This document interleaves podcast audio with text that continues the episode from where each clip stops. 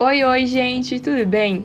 O meu nome é Gabriela e, junto com alguns colegas da turma de Direito da Universidade São Judas Tadeu, nós iremos apresentar em alguns episódios sobre o tema o aumento significativo do divórcio no Brasil. Bom, iniciarei o primeiro episódio com a Eduarda, para abordarmos a origem e a evolução do divórcio no Brasil. Para começar, eu vou falar para vocês o termo jurídico do que significa divórcio. Bom, divórcio é o rompimento do vínculo conjugal reconhecido pela lei. O divórcio rompe o vínculo matrimonial, permitindo um novo casamento dos cônjuges divorciados.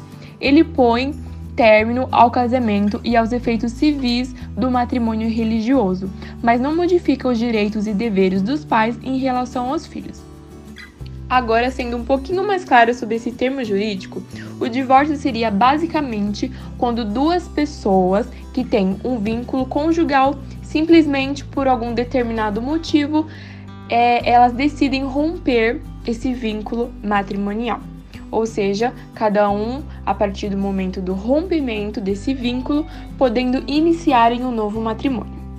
Conforme a Gabriela estava dizendo, né, dessa questão do vínculo matrimonial, não era assim que era realizado antigamente. Vocês sabem me dizer a origem do divórcio? Pois bem, antigamente a religião e o Estado eram uma coisa só, ou seja, o único tipo de casamento tinha origem nas normas da igreja e não era possível a separação. Sim, eu sei que é difícil de aceitar, mas só tinha uma chance de se casar e teria que ficar para o resto da vida. Mas com o tempo, houve a separação da religião do Estado exatamente em 1889. Né? A partir daí, tiveram que fazer uma nova regulamentação do casamento, que deveria acontecer antes do religioso. Ou seja, a partir daqui, a gente começou a ter um casamento civil e um casamento religioso.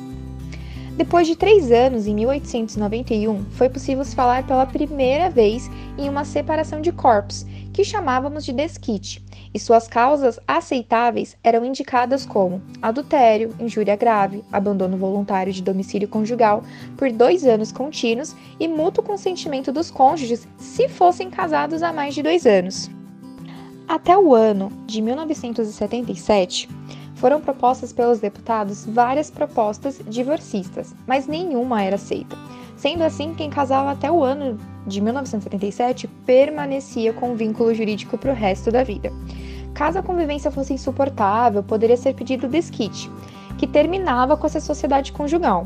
Ou seja, os bens que eles tinham eram partilhados, acabava a convivência sobre o mesmo teto, mas nenhum dos dois poderiam recomeçar sua vida ao lado de uma outra pessoa, cercado dessa proteção jurídica do casamento.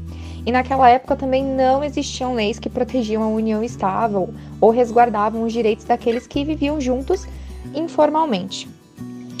E então, o que, que acontece? Em 1975 foi apresentada à Constituição é, uma nova dissolução do vínculo matrimonial.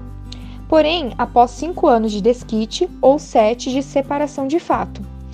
Porém, eles não atingiram o quórum exigido, que eram de dois terços, porque uma carta foi outorgada pelos chefes militares e eles disseram que qualquer projeto de divórcio somente seria possível com a aprovação da emenda constitucional por dois terços de senadores, que na época seriam 44, e de deputados 207, e infelizmente não conseguiu. Somente em 1977, o divórcio foi instituído oficialmente com a emenda constitucional de número 9, de 28 de junho de 1977, regulamentada pela Lei de 6.515 de 26 de dezembro do mesmo ano. Quem foi o autor foi o senador Nelson Carneiro, e essa norma gerou uma grande polêmica na época, porque, querendo ou não, a influência religiosa ainda estava pairando sobre o Estado. Mas essa nova né, lei permitia extinguir por inteiro os vínculos do casamento e autorizava que a pessoa casasse novamente com outra, né?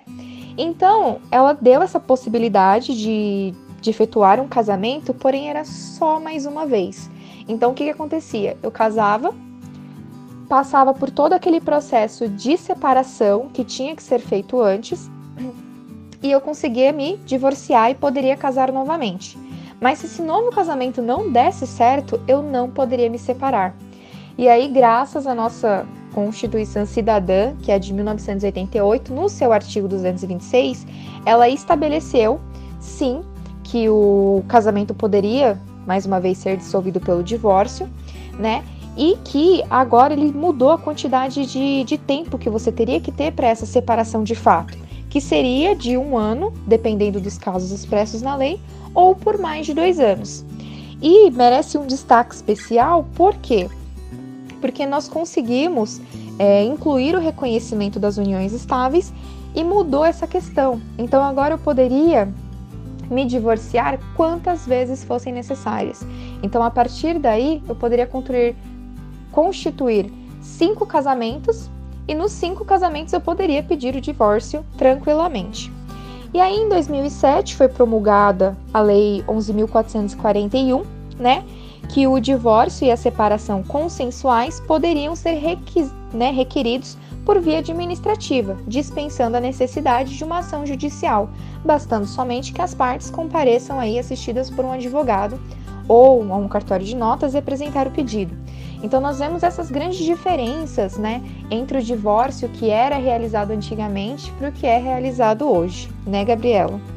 Isso mesmo, gente. Conforme a Eduarda falou, antigamente era muito mais difícil ter o vínculo conjugal reconhecido pela lei, ou seja, era mais complexo ter a realização do divórcio em tão pouco tempo como atualmente. Hoje em dia, há diversos meios em que possa ser realizado o divórcio em pouco tempo. Agora eu vou apresentar para vocês algumas curiosidades que provavelmente vocês não sabem sobre o divórcio. Curiosidade número 1. Um, divórcios por minutos.